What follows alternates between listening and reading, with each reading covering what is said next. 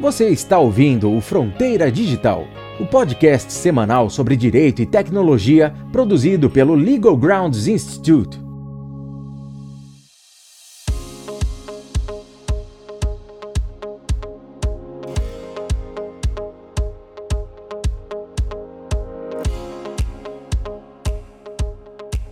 Esse é o primeiro evento que lança, então, abre para para o público e para aqueles que acompanham os trabalhos do Legal Grounds, a, a criação do núcleo de infraestrutura e inovação. Ah, esse núcleo ele tem por objetivo, e nós percebemos a, a, a, pertinência de criação nessa área num instituto que é o Legal Grounds, que é dedicado à inovação e à digitalização no direito por dois motivos. Primeiro, porque o setor de infraestrutura ele vem num movimento de inovação e que por muitas vezes passa por inovações que envolvem tecnologias digitais.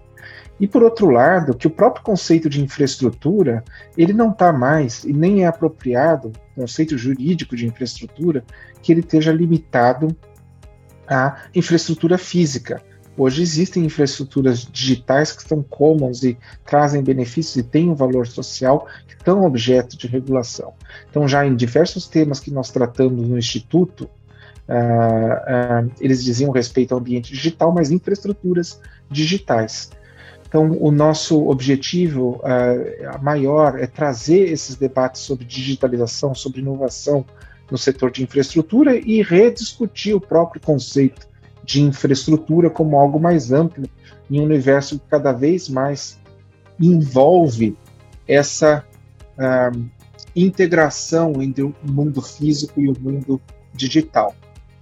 É, eu gostaria de, então, agradecer a todos os participantes, uma honra e um prazer ter vocês nessa abertura, nesse lançamento do núcleo, e principalmente aqui a Josi Menezes Barros e a Mariana Velar, que são ah, vão ser as diretoras e as coordenadoras desse núcleo, né?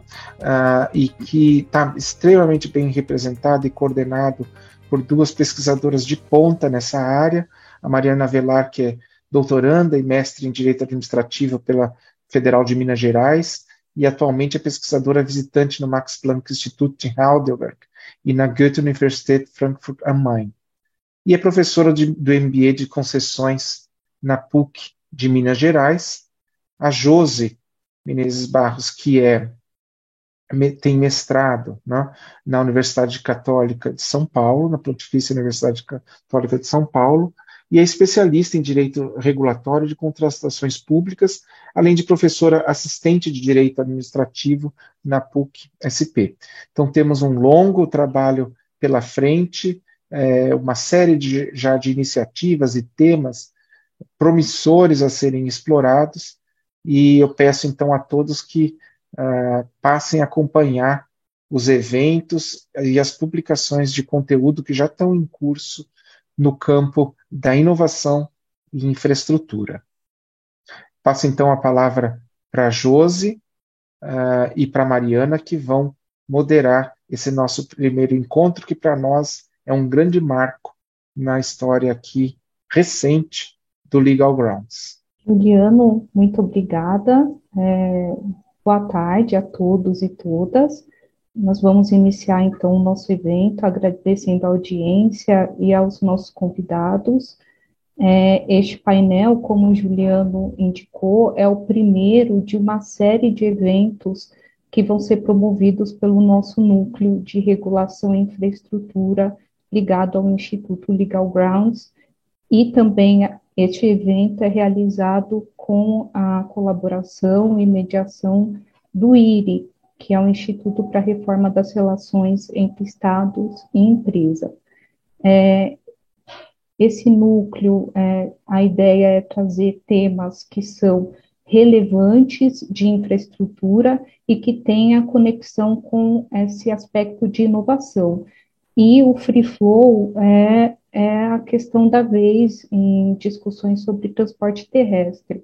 É, então, basicamente, a ideia deste painel é debater a, a implementação é, desse sistema, um sistema de fluxo livre em rodovias concedidas e pedagiadas, porque ele traz uma maior é, possibilidade de, de deslocamento melhor é, prestação de serviço ao usuário, só que ele traz também alguns desafios.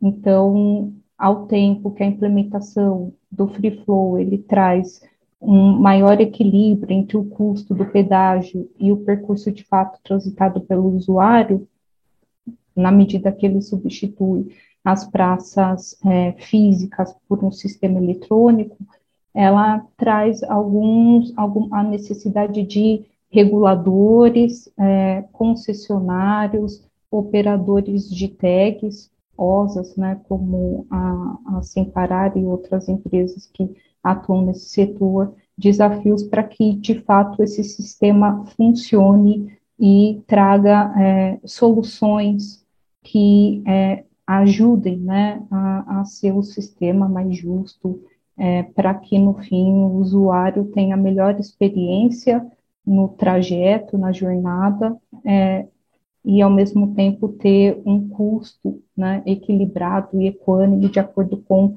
o trajeto que ele, de fato, é, percorre na, na rodovia.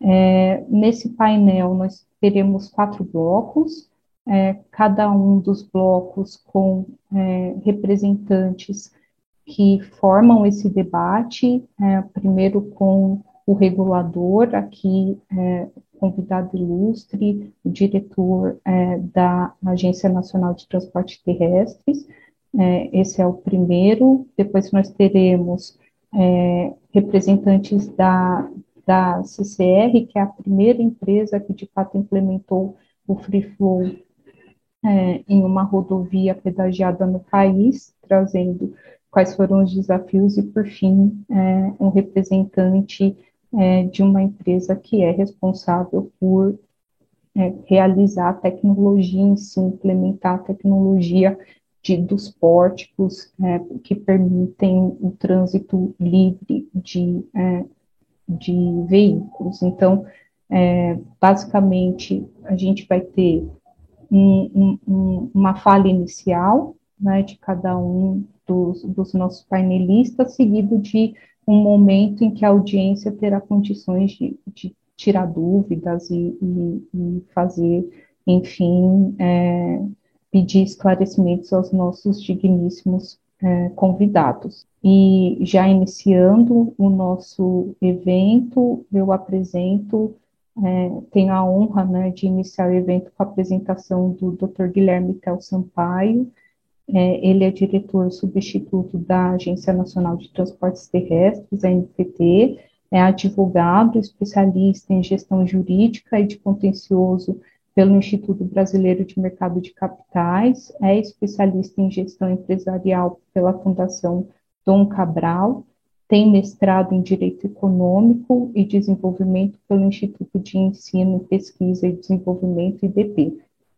É, basicamente, doutor Guilherme, é, aqui a ideia é trazer quais são os desafios, né, na perspectiva do regulador, para é, que trazem a implementação do Free Flow, como que vai se dar a regulação desse tema, que já tem uma regulação macro por lei, mas que está em desenvolvimento é, regulações específicas né, no âmbito da agência para é, para permitir que o sistema seja adequado e funcione bem no âmbito das rodovias federais. Então, nós gostaríamos de ouvi-lo sobre como tem sido o desafio de trazer essa regulamentação do tema para é, no âmbito da NTT e quais são os desafios sobre a perspectiva do usuário também, em que medida, de fato, a implementação do sistema pode trazer benefícios no sentido de trazer uma equidade, um equilíbrio melhor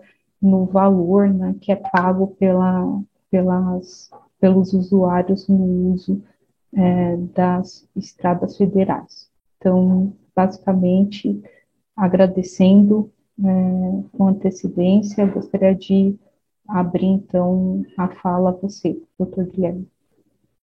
Muito boa tarde, pessoal. Quero aqui agradecer pelo gentil convite do Instituto, as pessoas do Juliano e também do Dr. Ricardo, que fazem, são os diretores do Instituto, grandes amigos e referências de juristas, muito mais do que advogados, mas sim juristas que muito abrilhantam o direito nacional que extrapola o ambiente territorial brasileiro. Cumprimentar também a Josi, a quem conheço e admiro muito o trabalho, há muito tempo não nos víamos e estamos aqui nos reencontrando virtualmente. Cumprimento também a Mariana, minha conterrânea de Minas Gerais. Não nos conhecemos pessoalmente, mas espero que em breve isso aconteça.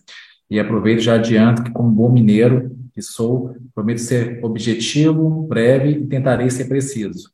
Também cumprimento a Renata, que esteve junto conosco, está junto conosco nas discussões jurídicas, técnicas da implementação deste tema, a Rafaela e o Humberto também, que participou amplamente da discussão, continua se participando, que a transparência e diálogo é um preceito básico que nossa gestão à frente da diretoria tem empregado constantemente. Bom, em linhas gerais, acho que o Free Flow ele vem muito na linha do que temos buscado implementar na infraestrutura nacional e, sobretudo, no ambiente nosso, da NTT, da infraestrutura terrestre, que, primeiro, é melhorar e evoluir e trazer uma experiência ao usuário, uma melhor experiência. Acho que infraestrutura de qualidade, infraestrutura que garanta segurança, viabilidade, fluidez, é algo básico e necessário já de um programa de desestatização, seja ele privatização pura, concessão, PPP, o que quer que seja.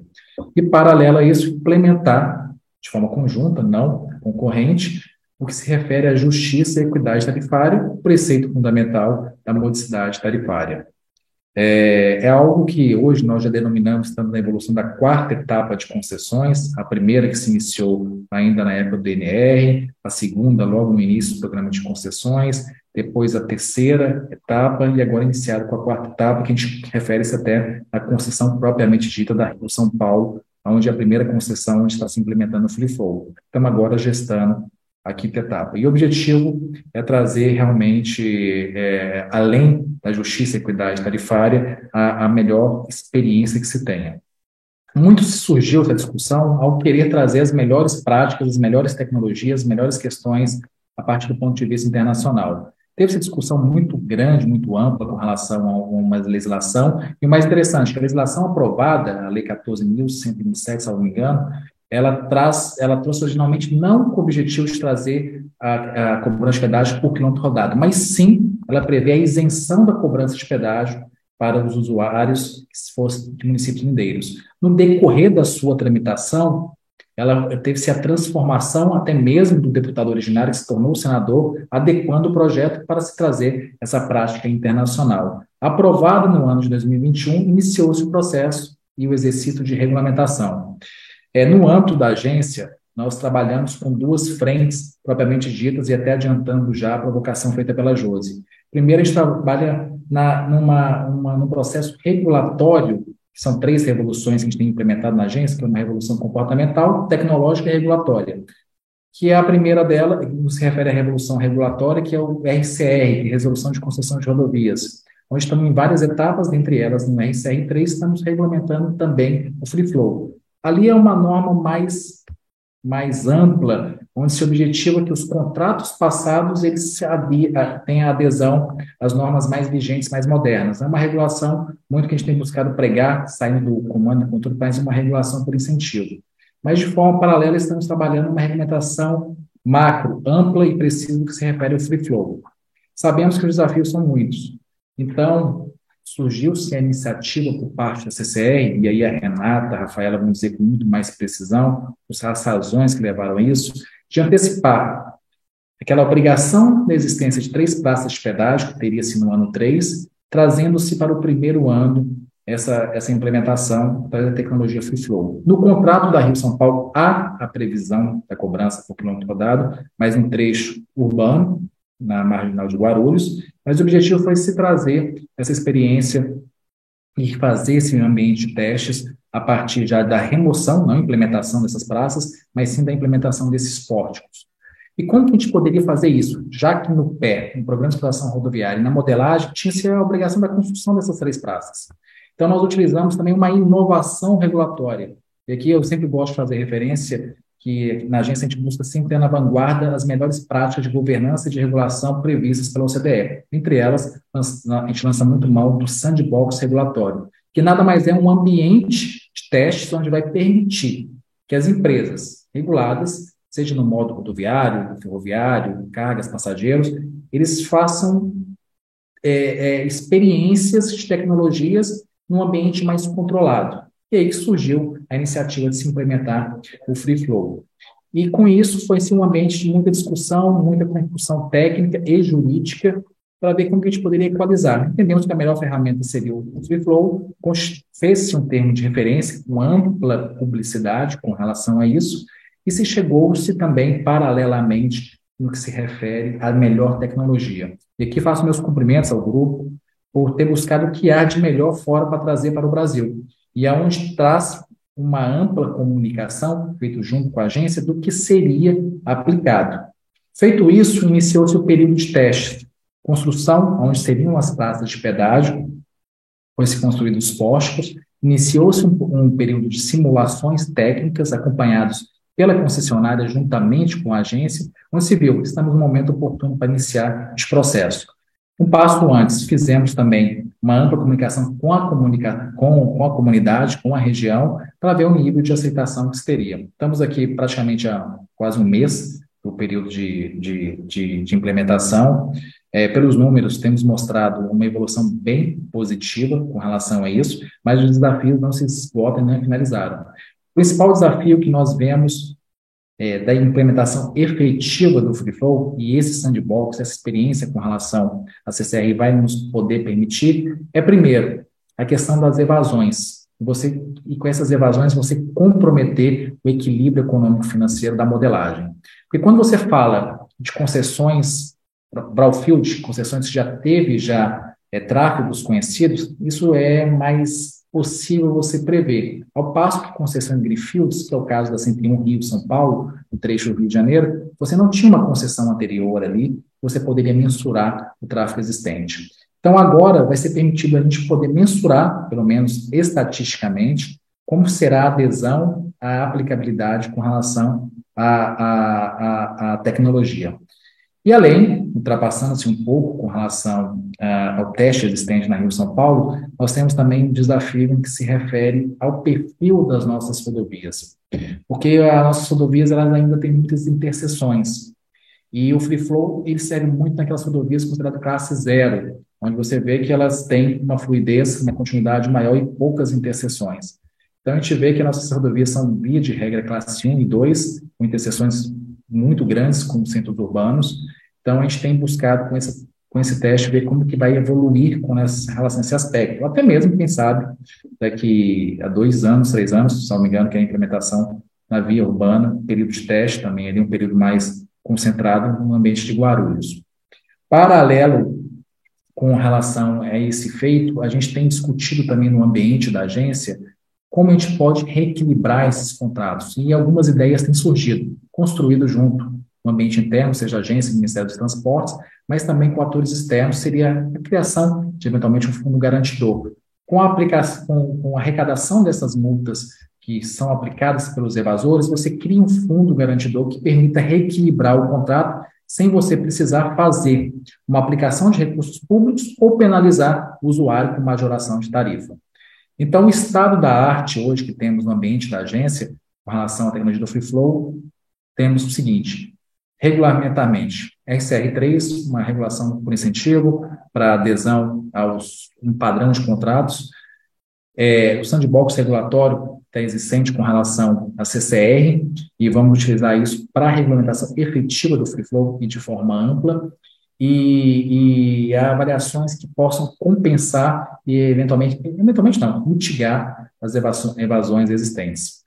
É, buscamos aqui na agência, e aqui Humberto, acredito eu que vai fazer na sua fala, da tecnologia da leitura que, que se tenha do pedágio, nós buscamos ter uma tecnologia aberta, seja através de leituras das, das placas dos veículos e também da TAG, ou outras tecnologias que estão existindo e são algo, e é algo muito mutável nos dias atuais. Então, buscamos implementar uma tecnologia aberta. E não paramos por aí. Eu sei que o tema de hoje é Free Flow, e me comprometo aqui a esclarecer as dúvidas, seja na discussão agora e outras que venham a surgir, e temos trazido muita transparência no nosso site, podem buscar, tem muitos dados, muitas informações, qual o procedimento, no site da CCR também está presente, mas a gente não tem buscado parar por aí nas tecnologias, tem buscado também implementar, e é algo que em breve teremos aqui, já no, no segundo semestre, a implementação da HS Win, que é a pesagem em movimento, onde sairemos da pesagem estática, saindo da rodovia Washington Luiz, por exemplo, aquelas filas enormes de veículos, implementar a pesagem em movimento com pórticos, semelhante ao que é feito com Free Flow, onde no futuro não muito distante, os pórticos previstos, eles vão estar podendo fazer leituras de Free Flow, cobrança de pedágio, mas também a pesagem em movimento com relação aos veículos que estão com excesso de peso ou não. E tudo isso, Juliana, é, até mesmo na origem do Instituto, não é apenas infraestrutura, não é apenas tecnologia, isso é dados.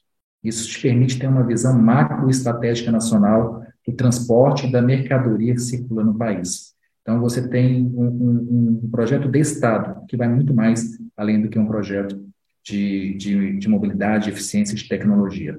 Acho que de forma inicial quero fazer essas provocações, essas considerações, um pouco do desafio, um pouco da gente ver, um pouco da experiência que temos implementado aqui no ambiente da agência. Mariana, quer trazer a apresentação dos nossos colegas da CCR com muita alegria, né, porque estamos falando aqui de duas referências no setor de infraestrutura. É, Rafaela, além de uma colega de infraestrutura, é também uma amiga antiga, né, Rafa?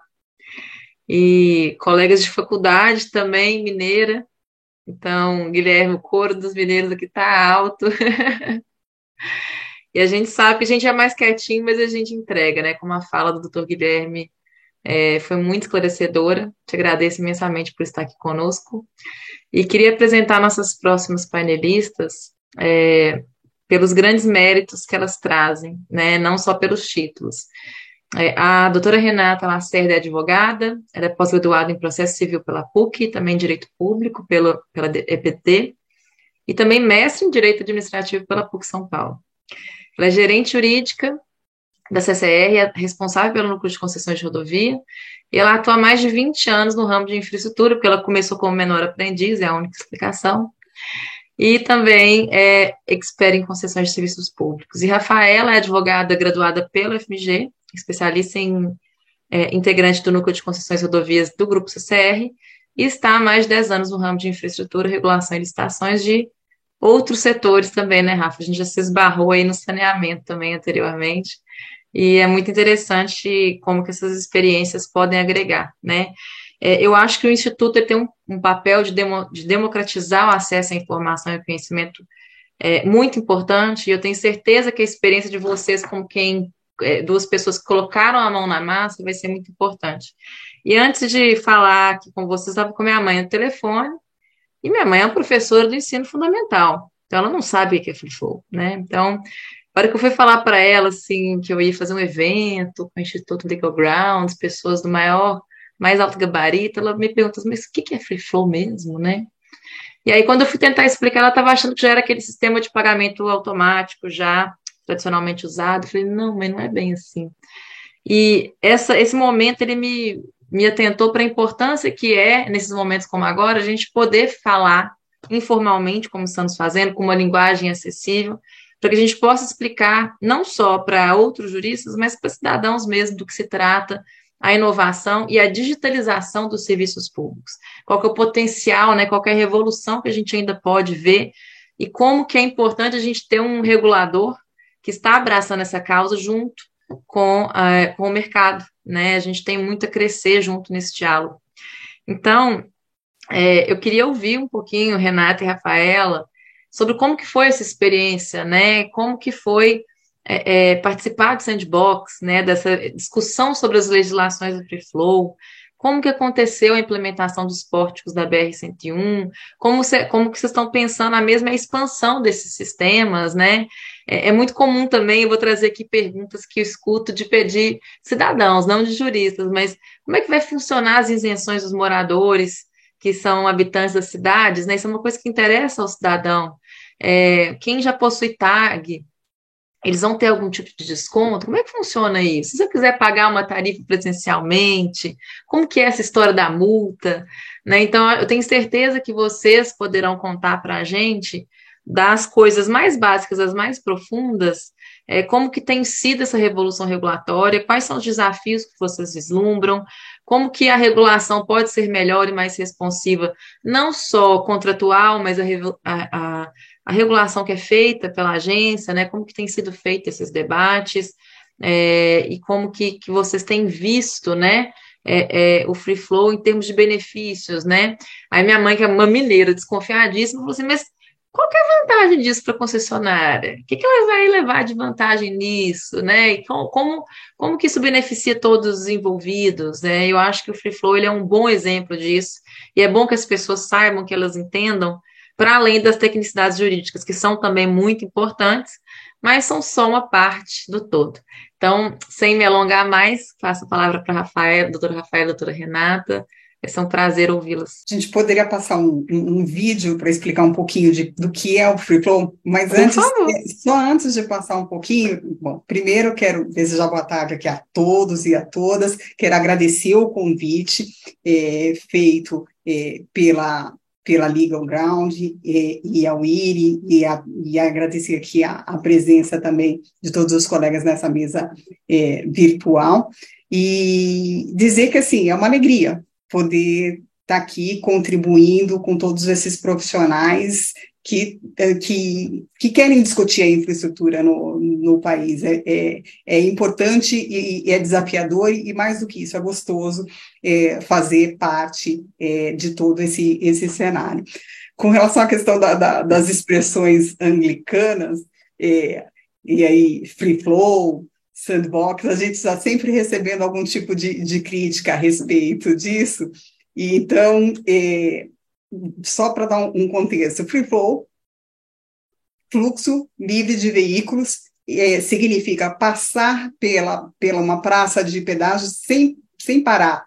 E, e o ponto aqui é que a gente ouviu muito também, e a gente traz um pouco de todas as conversas que a gente teve, debates, e aquela conversa desde o no, no café da manhã com uma pessoa da família, ou num restaurante, ou mesmo no, nos nossos ambientes é, de trabalho, quando, poxa, quando o pessoal vê o pórtico já acha que é multa e breca, né, e já tenta de alguma forma ali reduzir a velocidade, a gente é, também se preocupou em trabalhar com um plano de comunicação para evitar até acidentes na, é, quando esse veículo passa por debaixo é, dali da, do pórtico de, de cobrança, a questão do sandbox regulatório, que é o ponto que o Guilherme colocou aqui também, dizendo, olha, na verdade isso daqui é só um ambiente experimental, o que a gente está trabalhando aqui é, é um período experimental para ver como que isso vai funcionar, e a ideia é passar um pouco aqui, um pouco do vídeo aqui para vocês, já para ir desmistificando um pouco do, de como que funciona o FIFO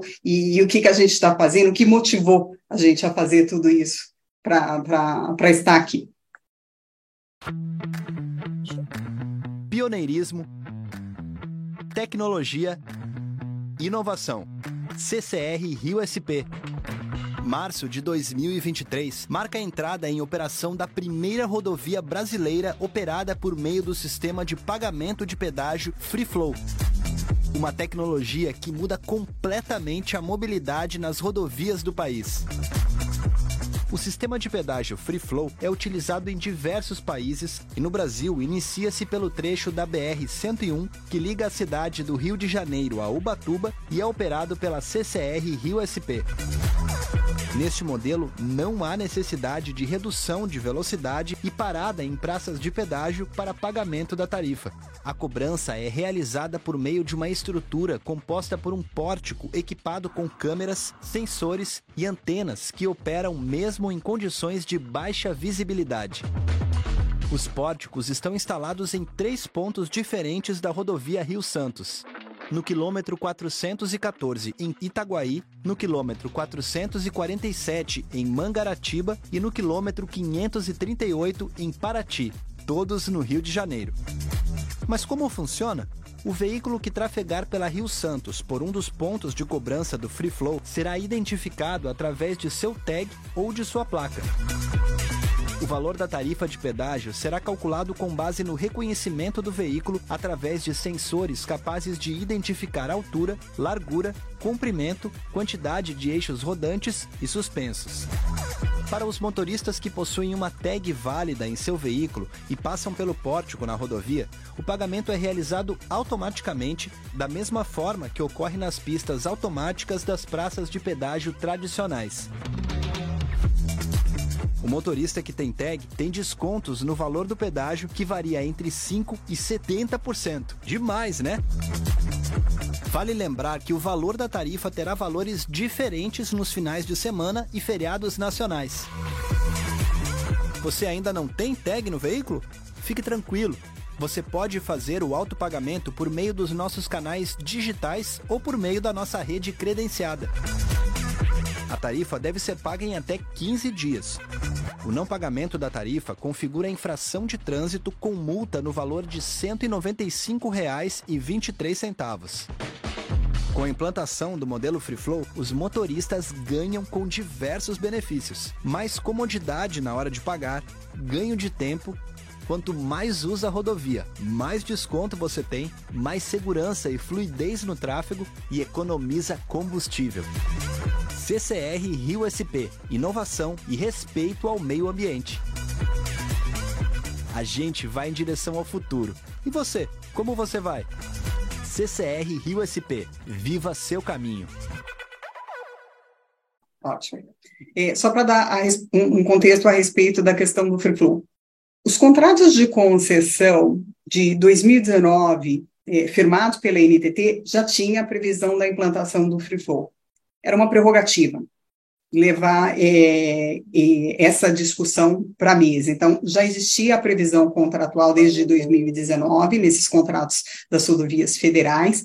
A inovação veio com o contrato de concessão da Rio SP, é, como algo imperativo, como uma obrigação contratual, de fato, da concessionária implantar no trecho metropolitano de São Paulo, como o Guilherme tinha adiantado que eu acho que foi assim uma sacada de mestre do, do, do, do, do governo ao é, prever essa obrigação na Dutra, especialmente nesse trecho metropolitano.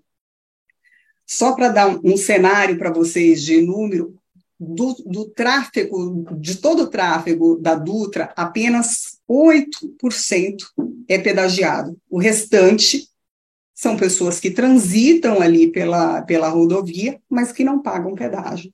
E esse sempre foi um argumento que a concessionária levou para o poder concedente durante a, a, antiga concessionária, que era Grupo CCR também, sempre levou isso, é, essa informação para o governo. Então, o que, que o governo fez? Ele falou: olha, perfeitamente, vamos implantar o Free Flow no trecho metropolitano, isso vai ser uma obrigação contratual da concessionária de trazer essa tecnologia e fazer isso acontecer, é, e, vai, e a receita arrecadada neste trecho vai ficar metade para a concessionária, metade para o poder concedente.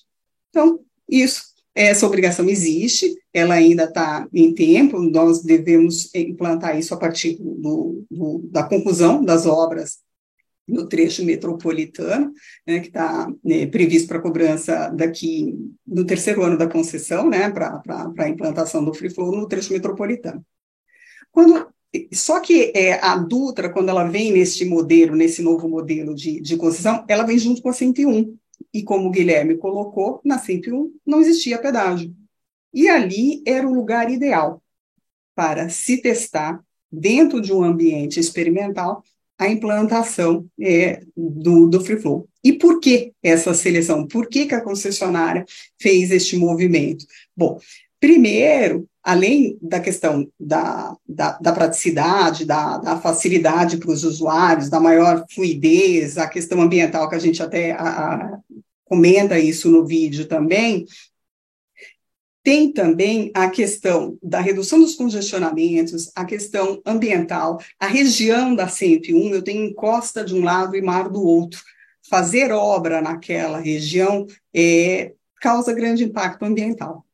Esse é um, um, fator. O outro fator também que, que também nos levou a, a, apresentar esta proposta de substituição das praças físicas pela, pelo flow foi o fato de eu ter uma usina nuclear e a obrigação de um plano de evacuação eh, em caso de acidente naquela região. Então, esse também foi um fator determinante para que a concessionária apresentasse é, essa proposta é, para a NTT. A gente sabe que a tecnologia do free flow ela existe no mundo, e assim, quem já, já, já viajou conhece, tem no Chile, tem nos Estados Unidos, tem, é, tem na Europa, em Portugal, enfim, tem, tem vários lugares. É, mas qual foi o nosso desafio aqui do ponto de vista é, de implementação e de regulamentação é, no, no, no Brasil? A gente tem uma frota que não é igual à frota europeia. Né? Então, a gente tem aqui é, veículos que, e todos os cálculos e toda a forma de, de controle trabalha a partir de eixos equivalentes, a gente trabalha com questão de eixo suspenso, coisas, é, é, é, situações que a gente se depara aqui no Brasil e que a gente não tem lá fora. Então, é, havia essa necessidade é, de tratar com, dessa questão tecnológica e da forma como isso seria implementado no Brasil.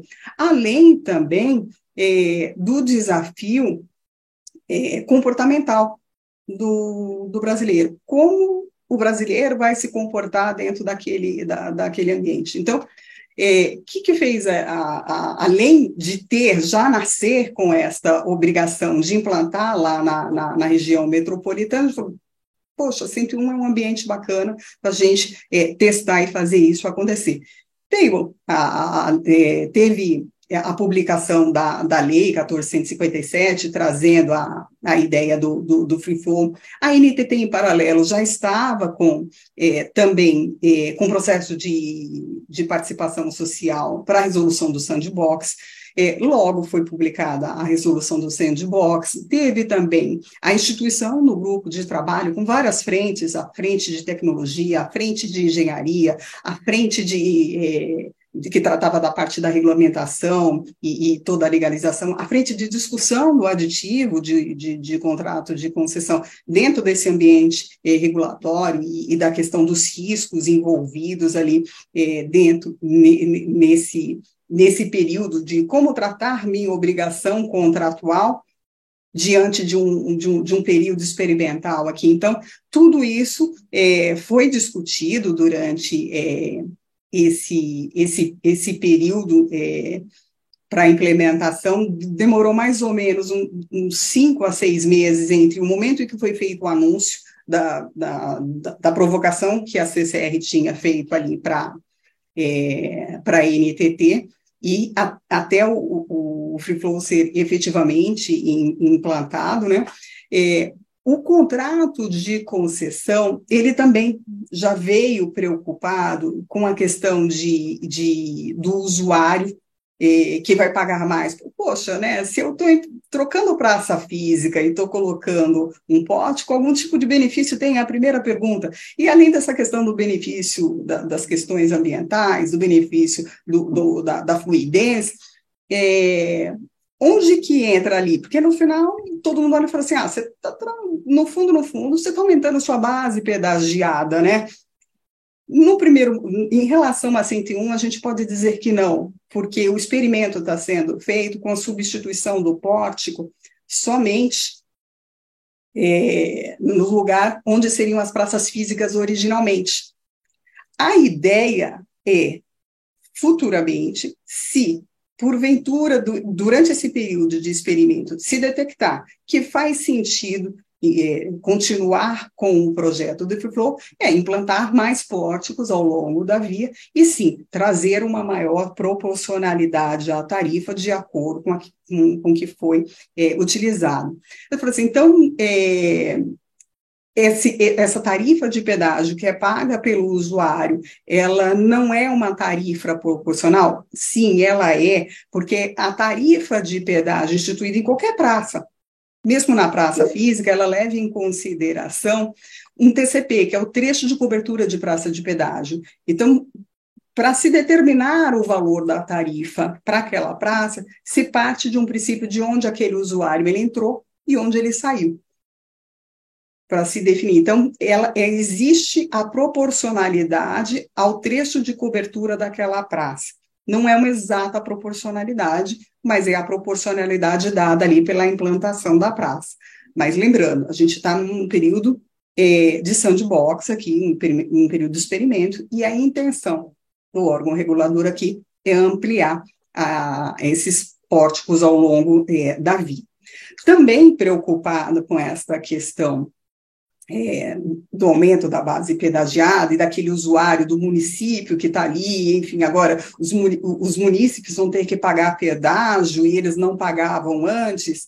É, além deles terem todos os benefícios de uma concessão, a gente tem que lembrar disso, ele vai ter todo um atendimento, uma rodovia cuidada, é, a gente tem que lembrar que no caso da 101, no ano passado, no mês de abril, a rodovia despencou por conta das chuvas e a gente estava lá com um mês é, que tinha acabado de assumir a rodovia e ainda não tinha uma obrigação contratual de, de, de, de trabalhar e de implementar to, todo o trabalho que foi implementado e a gente já entrou resolvendo e resolvendo rapidamente ali. Então, os moradores sentiram a presença de uma concessão e, e, que entrou e resolveu de maneira mais rápida. Nessas últimas chuvas, inclusive, que, é, que afetou, é, que afetaram de, de, de maneira é, bem agressiva, eu diria, é, a região litorânea de São Paulo, São Sebastião, que, que foi muito anunciada aqui é, pela imprensa, não afetou a 101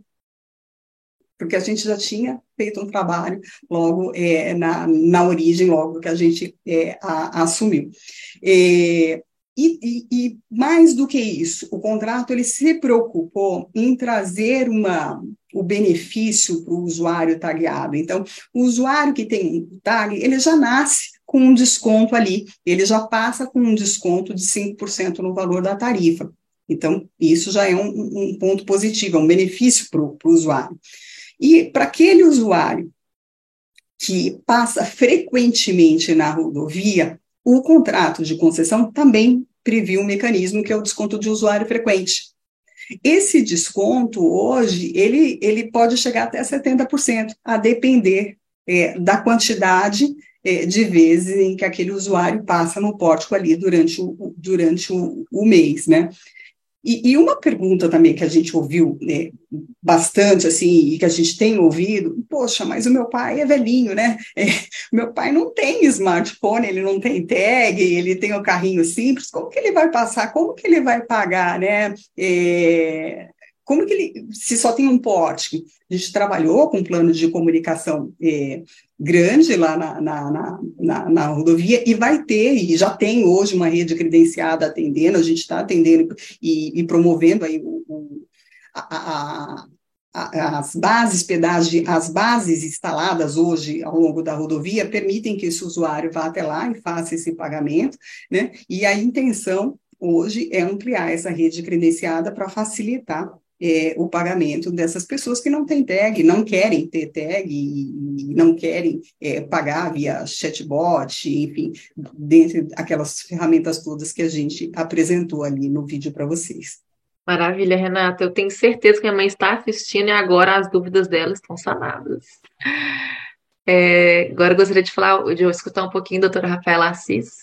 Então, primeiro agradecer o convite, agradecer o convite do Legal Ground, principalmente a Mari, né, que teve a iniciativa de vir atrás da gente para é, colocar esse assunto na mesa, esse assunto tão importante, né, trazer informação de uma inovação tão grande, porque, assim, acho que uma questão que é muito importante, que a Renata até trouxe, é a relação com a sociedade, né, relação com a, a população que está ali no dia a dia, quem realmente vive a rodovia, quem realmente sente os impactos. Né? É realmente trazer uma inovação para o usuário.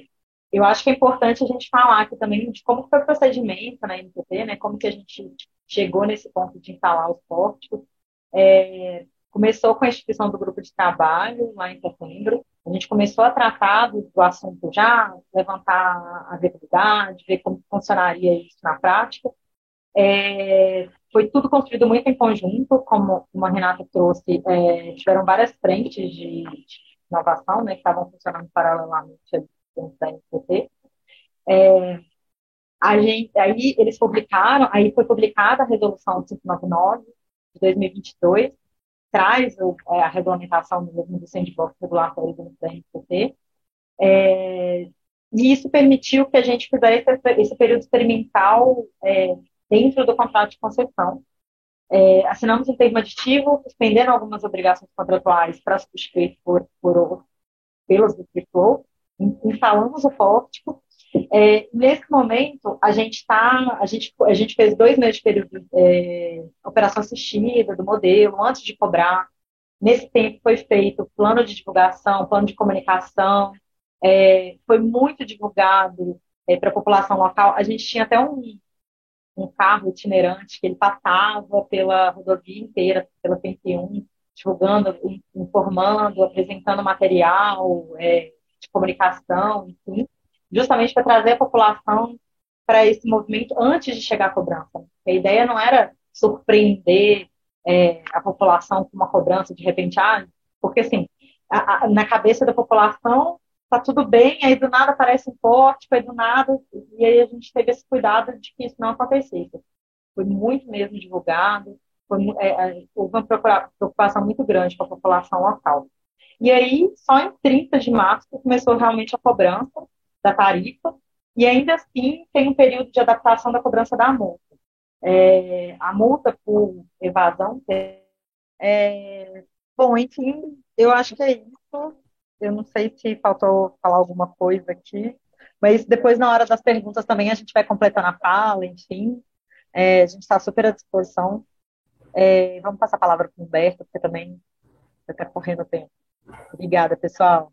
A gente já tem aqui um painel bem esclarecedor. Eu acho que a mãe da Mariana vai estar tá satisfeita, assim, como é, a comunidade jurídica também, porque de fato, o, o Guilherme já trouxe esclarecimentos sobre como vai funcionar a regulamentação do tema, quais são os objetivos da agência, e agora a, a Rafaela e a Renata trouxeram um overview de como de fato está sendo na prática, né? É, a inovação, os desafios, como tem sido a comunicação com o usuário e é, quais vão ser os próximos passos para que o Free Flow, certamente dessa experiência vai vir é, um, um, um, desenho de uma regulação muito mais adequada ao Brasil, né, às nossas necessidades, às nossas especificidades e, e também é, ser mais eficiente. Gostaria de agradecer a presença do, do Dr. Humberto Filho, ele é head de relações institucionais da Flitcore, que é a empresa que tem a Sem Parar no seu guarda-chuva, que é a, a, empresa referência em, em é, tags no, no Brasil. É, o Humberto tem mais de 20 anos de experiência na condução de relacionamento de clientes privados com o setor público, é, além de, dessa expertise, ele tem experiência em defesa de interesses, gestão de crises e vivência que abrange condução de processos regulatórios complexos junto a tomadores de decisão no Poder Executivo e agências reguladoras, como é, no caso aqui, por exemplo, do Free Flow, nosso tema.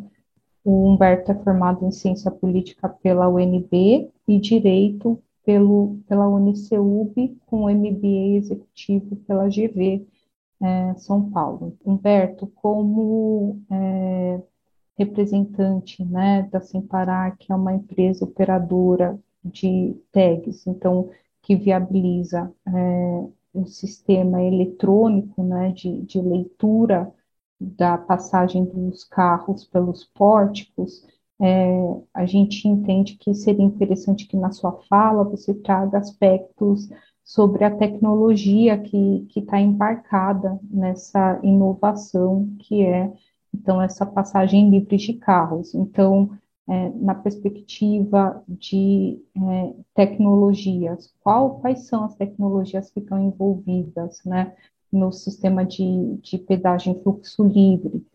É, existem diferenças entre como que é, a tag, ou enfim, a tecnologia que é utilizada pelo usuário em estacionamentos de shopping ou, ou em outras funcionalidades, ou mesmo na, na, no pedágio físico, vai existir uma diferença para o uso é, da, da tecnologia do Free Flow, tem, tem a empresa e o mercado tem em perspectiva inovações, é, novas tecnologias para melhorar essa, é, é, esse uso que agora é, é num, num, novo sistema, né, que existe um fluxo livre, quais seriam? Se sim, quais seriam essas novas tecnologias e em que medida, assim, um outro aspecto que é importante, né, para além de, de saber qual é a tecnologia embarcada, o que se pensa para o futuro, perspectivas é, de, de, inovações que vão ser necessárias para esse setor é, para empresas como a, a Semparar, tem a perspectiva do usuário também, né? Em que medida é, essas novas tecnologias, elas de fato trazem uma, uma jornada ou uma experiência, um, uma viagem mais tranquila ou, ou mais adequada para o usuário, não só sobre o aspecto de custos, mas pensando aqui também é, sobre o aspecto de, de trânsito, de, de tráfego, né, de, de, de é, veículos na rodovia, e também por fim, é, sobre a questão do pagamento via tag, é, em que medida também é, isso pode ser, se existe um, um, uma preocupação da, das OSAs em ajudar a evitar um aspecto que é preocupante né, no free flow, que seria, a priori, né, a questão da evasão. Então, é, existe alguma, alguma perspectiva, ou, ou, está no radar né, de vocês alguma tecnologia, alguma inovação ou, ou algum, algum mecanismo para evitar evasões? É, com, com essas dúvidas que são minhas, mas eu acredito que, que a audiência também tenha, é, e agradecendo muito a sua disponibilidade, Humberto, gostaria de passar a palavra a você, fique à vontade para fazer suas considerações.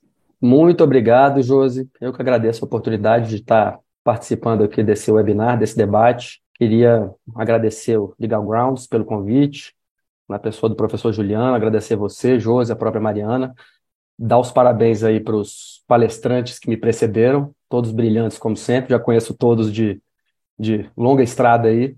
Eu vou tentar ser o mais breve possível responder quase todas as perguntas aí que você me fez, Josi. Se eu pular alguma, você, você me chama a atenção aqui, pergunta novamente, porque foram várias, de, de repente uma outra acaba ficando para trás, tá? É, também queria parabenizar o Legal Grounds pela escolha do tema. Todos já falaram antes de mim aí, mas o Free Flow eu acho que está na ordem do dia igual nunca teve antes. Eu participo desse debate há praticamente 10 anos, a gente viu a coisa se materializando, crescendo de tamanho, os desafios regulatórios e tecnológicos foram sendo superados, foram evoluindo a partir do debate, a partir da participação de todas as pontas envolvidas nesse, nesse, nesse tema. Quando eu falo todas as pontas, eu falo das concessionárias, do investidor privado e do operador privado, falo do poder concedente, do regulador e do próprio Ministério, do Poder Executivo, que, em última instância, é o formulador da política pública. Falo das OSAs ou das AMAPs, das empresas de tag, para quem quem não está familiarizado com as, com as siglas, que são o braço de arrecadação desse sistema todo, né, um dos braços importantes de arrecadação, e principalmente do usuário da rodovia, do motorista, do cliente desse sistema como um todo, que no final de tudo é o, é o grande beneficiado pelo free flow, né? É o, é o usuário da rodovia que vai sentir na pele, na carne aí, os benefícios desse sistema como um todo e a evolução do sistema. É, sua primeira pergunta, Josi, foi sobre, sobre as tecnologias que estão envolvidas no, no sistema de fluxo livre aí no, no Free Flow, tá? Eu dividiria em duas partes a questão da tecnologia, tá? A gente tem a tecnologia para a detecção do veículo e a tecnologia para a classificação do veículo, tá? A tecnologia mais eficiente, clássica, mais testada e utilizada no Brasil e no mundo inteiro ao longo dos últimos 20 anos é a TAG, a TAG é um sistema de leitura via radiofrequência, tem uma frequência específica, frequência 915 MHz, tá? É, aquilo, na verdade, nada mais é do que uma anteninha pregada no, no, no para-brisa do veículo, e lá dentro, é, de forma passiva, estão inseridas algumas informações sobre o veículo, a placa do veículo e informações sobre o motorista. O, o, o, veículo, quando ele passa por uma antena, seja na praça de pagamento automático, né? Naquela praça tradicional existem os, os, as cabines de arrecadação, onde fica um arrecadador, uma pessoa recolhendo o dinheiro e a pessoa passa, e ao lado tem, as, tem, a, tem a passagem automática, né? Nesse caso, e no caso também, que é semelhante, é idêntico ao free flow, quando o, o, o usuário da rodovia, o motorista passa com a tag com a tag acoplada no carro, uma tag válida, obviamente, né, uma tag ativada e válida, é, essa tag é lida por uma antena que existe nesse pórtico, tá?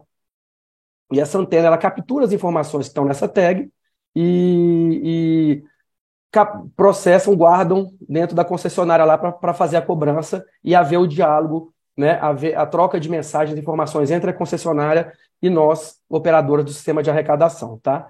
Um segundo sistema tá, de, de, identificação, de detecção do veículo, é o que a gente chama de OCR, que é o sistema de leitura de placa. Se a pessoa não tem tag, igual ficou claro no vídeo aí que a Renata passou, o vídeo da CCR, sobre o funcionamento lá na Rio Santos, da, do Free Flow, é, existe um sistema de câmeras fixas que leem automaticamente as placas dos veículos, eles mesmos estando em movimento, tá? Então, são basicamente esses dois sistemas de detecção, a tag e a OCR. Ou você tem uma tag ou você é lido pela placa, tá?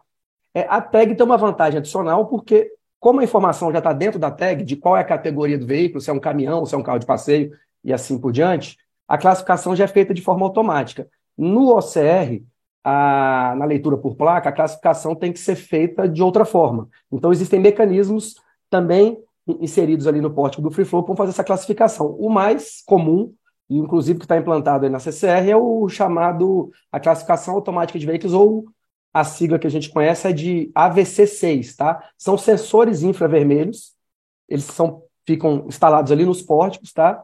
E eles detectam classificam esses veículos, é, eles conseguem medir através da luz infravermelha o tamanho do veículo e, principalmente no caso de transporte de carga, o número de eixos desse veículo, para classificar e fazer a cobrança do valor equivalente do pedágio, tá? Então, basicamente, são esses dois sistemas de, de, de detecção e classificação do veículo. É, há alguma diferença dos sistemas que hoje estão implantados e devem ser implantados daqui em diante para o sistema que está que, que tá na, na passagem automática tradicional? Não existe. Tá? É basicamente o mesmo sistema. Tá? É, a Renata acho que chegou até a citar é, em, na, na, Rio Santos, por exemplo, que houve foi uma, uma, uma substituição das praças tradicionais, você retirou aquelas cabines de cobrança e colocou o sistema 100% automático, tá? Então, o sistema é basicamente o mesmo. É, e as, a, os, em quais aspectos essas tecnologias melhoram a experiência de pedágio para os motoristas? É, naqueles aspectos que a gente já conhece na, na, na passagem automática tradicional, tá? É, existe o aspecto da fluidez, você evita o engarrafamento e a acumulação de carros numa, numa praça de cobrança, é, é, para a questão de caminhão, a questão da frenagem, economia de combustível é importantíssimo também. Isso no final uma economia brutal. Existe o próprio impacto ambiental, tá? E o, a característica a mais, a vantagem maior do free flow é que não existe nenhum tipo de cancela, tá? No, vocês sabem que no, na passagem automática tradicional, das, das praças de pedágio tradicional, tem uma cancela ali para eventualidade do cara passar sem sem uma tag, por exemplo, tentar fraudar o sistema. Ele fica parado ali. No Free Flow isso não vai existir. Tá? É, o que é importante abordar nisso tudo? Tá? É, eu acho que é importante ressaltar as diferenças né, e as vantagens que as tags, esse sistema de pagamento automático, tem com relação ao OCR. Tá? A tag é um sistema de pagamento automático completo. Tá? As OSAs, as AMAPs, as empresas de tag, elas não têm só tecnologia de identificação do veículo. A cada tag está acoplado uma carteira de pagamento com os dados do cliente. Isso facilita muito a cobrança da concessionária. Tá? A pessoa, na prática, o pagamento, quando é realizado pela tag, ele, ele, ele é 100% seguro de evasão. Quando a pessoa tem uma tag ativa e passa num pórtico, é, esse valor vai ser necessariamente capturado por uma AMAP e vai ser repassado à concessionária. O processo de cobrança, quando é feita a leitura de placa, é um processo muito mais complexo, muito mais caro e que demanda muito mais etapas da concessionária e etapas muitas é, etapas complexas que, que, no final das contas, a gente desconfia que podem não alcançar o objetivo final, que é arrecadar a tarifa de pedágio. Por quê? porque você só captura a placa. Você vai ter que ativar essa cobrança, o usuário vai ter que, de forma ativa, né, forma passiva da concessionária, ele vai ter que, de forma é, por iniciativa própria, entrar no, porte, no, no, no, portal da concessionária, realizar o pagamento até 15 dias, isso muitas vezes vai ser esquecida. É, caso ele não faça isso, ele vai ser multado. Se ele, não, se ele for multado, ele vai continuar devendo o pedágio. E a concessionária vai ter que procurar é, os dados desse usuário para ir atrás dele, mandar um boleto, ativar de alguma forma essa cobrança. Então, isso aí torna a questão da evasão muito mais complexa. Então, a gente acredita que até que a tecnologia de tag, além de ser uma tecnologia eficiente, é, com mais precisão do que um OCR. Uma, uma, uma tag tem 100% de precisão. O, a leitura por placa ela tem 93% de precisão e ela, além de tudo, ela não endereça a questão da cobrança, tá? Então, por isso tudo, a gente é, acha que a tag é o método mais eficiente que deve ser, deve ser incentivado nesse ecossistema como um todo, tá? Isso aí a gente fala isso porque é a experiência que existe no Brasil, a experiência internacional também. A tag é o método utilizado para cobrança de free flow, o método incentivado através de descontos em todo o mundo, seja nos Estados Unidos, seja no Chile, na Europa como um todo. Eles procuram todas, todos os modelos regulatórios estabelecidos. É, onde existe free flow, procuram um equilíbrio de 80-20, 80%, 80 de pagamento automático e 20% de, de métodos de contingência como, como OCR, tá? Para finalizar aqui, não gastar muito mais tempo a gente passar para a parte das perguntas, eu queria falar um pouco sobre a evolução tecnológica do pagamento automático. Na fala inicial do, do diretor Guilherme Sampaio, ele falou dos processos regulatórios que, que, que, estão em andamento aí na NTT. A gente tem acompanhado todos de perto, tem participado junto com as concessionárias e junto com outros players aí, com a academia, com o mundo acadêmico, etc., desse debate mas a gente tem percebido que há um risco muito grande que a gente tem que afastar de uma vez por todas, que é que haja qualquer tipo de engessamento na, na regulação com, ou nos próprios contratos de concessão com relação às tecnologias a serem usadas, tá? É, a gente acha que, assim, a tecnologia mais eficiente está dada, o sistema é, mais, mais próspero já está sendo acatado, mas é, deve-se evitar na regulação como um todo é, que se ingesse, como foi feito no sistema automático há pouco tempo atrás, a, a tecnologia. As OSAs têm gastado muito recurso, seja financeiro, seja humano, em pesquisa e tecnologia. Ah, o Sem Parar, por exemplo, já tem uma tecnologia pioneira baseada no smartphone, no sinal Bluetooth do smartphone para identificação é, do automóvel e do usuário da, da, da rodovia é, em velocidade através do smartphone, é, algo vanguardista revolucionário, vai ser implantado em breve, está sendo adaptado para o Free Flow, já está ativo em várias concessionárias, nas praças manuais. Existe a tecnologia de GPS, existe também a tecnologia embarcada no próprio automóvel, que é o que a gente chama de chassi virtual, que fica ali no, no painel. Então, assim, é, é, esse cuidado deve ser tomado e a gente acha que, que com relação à tecnologia, o mercado já está desenvolvendo, mas a gente tem que tomar o. Tem receio de que a regulação como um todo e o próprio contrato de concessão, os próximos, tem algum tipo de, de trava nisso. Isso vai desestimular o desenvolvimento tecnológico dos setores como um todo. Tá? Não sei se eu respondi todas as perguntas aí, Josi. Se eu pulei alguma, você, por favor, me relembre, que é muita coisa. Você foi perfeito, Humberto. Todas as perguntas foram interessadas. É, de fato, vários temas de tecnologia interessantes e que vão ser objeto da, da regulação em breve. Com eles, eu gostaria de, de passar para Mariana, que vai conduzir agora a, a última parte do nosso evento, que é a indicação de dúvidas da audiência e o debate agora final. É, acho que agora minha mãe entendeu o que é Samparar. E eu queria trazer aqui uma pergunta, uma pergunta do Eros, Eros Frederico da Silva, e temos, teríamos tempo até de ter mais uma pergunta, gente. Então, audiência, a hora é agora. Quem mandar primeiro vai ter pergunta respondida. E, e, claro, sem prejuízo de depois a gente poder endereçar com os palestrantes e eles depois nos enviarem respostas, mas nosso tempo está realmente se encerrando. Então, eu vou colocar aqui a pergunta do Eros, que ele diz o seguinte: como vocês enxergam os impactos do free flow nos custos operacionais das empresas e como isso poderia vir a afetar a competitividade do setor, em especial quando se pensa em suprimentos. Acho que o doutor Humberto até falou um pouco aí né, desses impactos, mas é, convido aí aos palestrantes, basta ligar o microfone, aqui a gente está no ambiente de encerramento mais informal, quem quiser responder, fiquem à vontade. Vamos lá.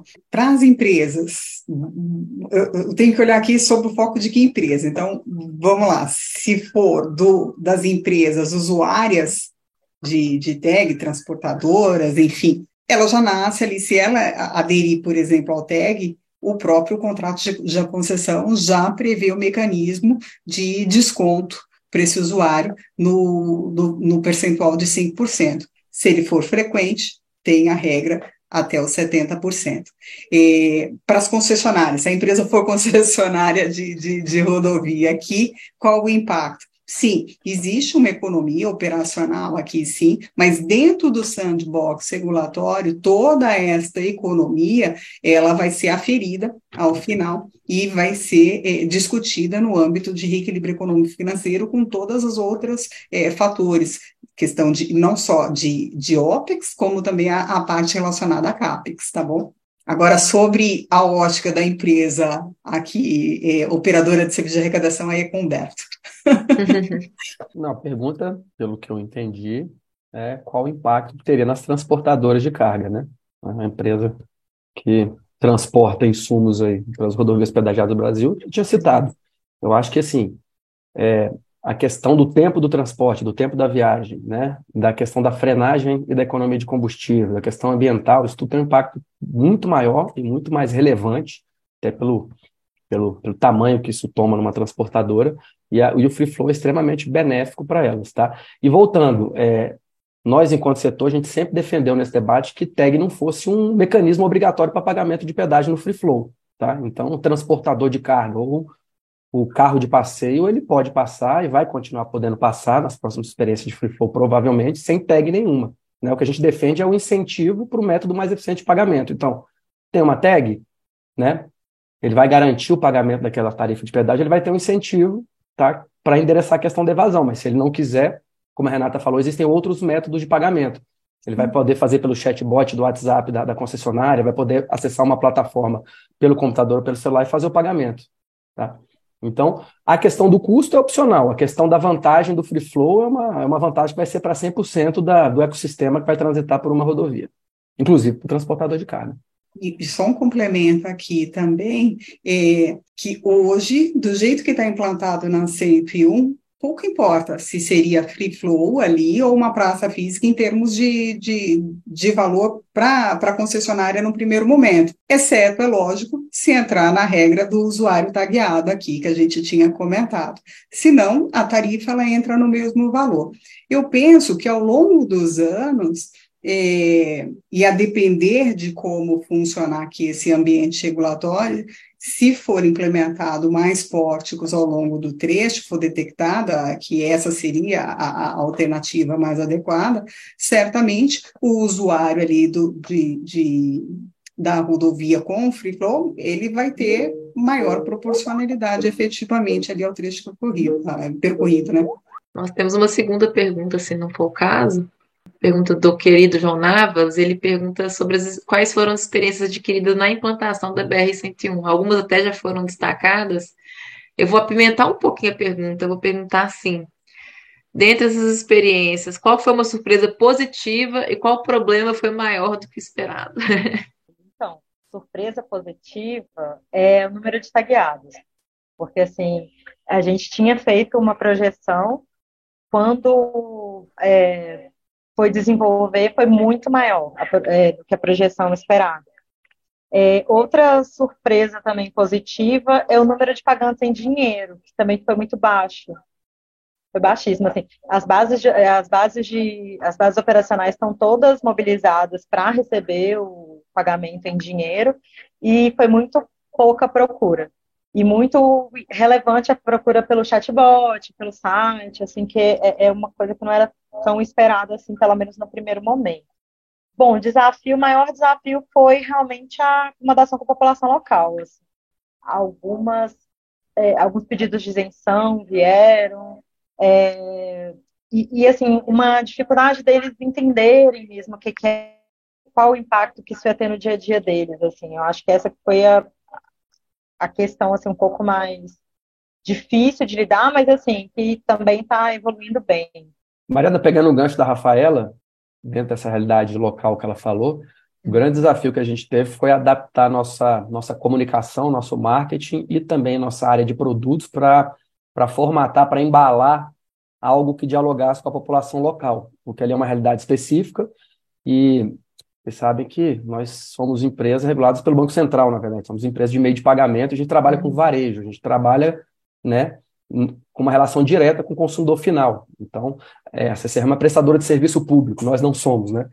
Então, assim, uma dificuldade inicial foi entender aquele mercado consumidor, é, embalar planos específicos para aquele público, para que a gente pudesse massificar os de tags na região e colaborar com o pagamento automático do, do free flow ali naquela área. A boa notícia e que nos surpreendeu também foi que deu muito certo e a gente tem tido uma, uma régua de vendas lá muito boa e tem crescido exponencialmente. A gente tem visto que as vendas estão prosperando e que o free flow tem o potencial de massificar o uso dos nossos sistemas no país quando for efetivamente implantado. Então, o sucesso foi à altura do desafio, muito bom. Aí, parabéns, né? Porque é, é acho que a gente pensa em democracia, é, se a gente está falando de infraestrutura, o acesso aos recursos digitais por parte da população é muito importante.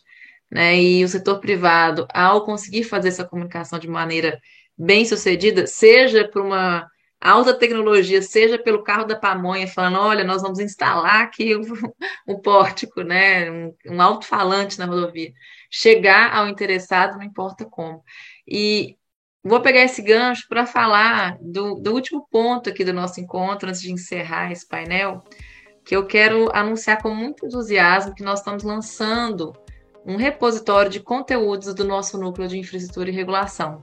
Um site que ficou um chuchu muito bonitinho, fruto da parceria entre o Legal Grounds e o IRI, e o, IRI, o Instituto IRI. É, a gente, com esse repertório, busca justamente democratizar o acesso a ideias e conhecimentos dos mais diversos especialistas dos setores públicos e privados no tema de regulação de infraestrutura no Brasil. Né? A gente aqui pensa muito em inovação, né? Como que esses serviços estão se digitalizando, ou como que a gente vai construir uma infraestrutura digital em cima da infraestrutura física dos principais serviços públicos brasileiros. A gente vai colocar muitos conteúdos inéditos exclusivos lá, inclusive pareceres, entrevistas, é, áudios, podcasts. A gente convida a todos vocês que estiverem interessados a se inscreverem e participar dessa iniciativa acessando o www.legalgroundsinstitute.com, um ambiente digital mais justo e democrático para que a gente continue exercendo essa missão tão importante que é tão cara é, para nós. Né? Queria agradecer a todos os palestrantes que aqui estiveram com a gente, é uma honra. É, saibam, né, público, que, que a gente trouxe com muito carinho os maiores especialistas no tema, acho que pelo nível do debate vocês puderam perceber. Então, é, com muita, muita alegria mesmo, queria agradecer ao doutor Guilherme, doutor Humberto, doutora Rafaela, doutora Renata, a minha querida amiga Josi, ao professor Juliano, pela presença, ao Francisco, que está sempre nos auxiliando aqui a fazer tudo acontecer, e aos demais membros do Instituto, e a todos que nos deram aqui esse prestígio. Fica aí meu agradecimento e o convite para as próximas. Fiquem de olho nas redes sociais do Instituto, a gente está fazendo muitas coisas legais aí para vocês. Muito obrigada a todos e a todas. Obrigado a todos, parabéns, José e Mariana, pela escolha do tema, pelo evento hoje, parabéns a Humberta, a Renata, e muito obrigado de novo. Ao Guilherme, muito obrigado. Obrigado a todos, pessoal, foi uma honra, viu? Muito bom debate. Obrigada a todos. O podcast Fronteira Digital é uma produção do Legal Grounds Institute. Para maiores informações, visite as nossas redes sociais através do arroba Legal Grounds Institute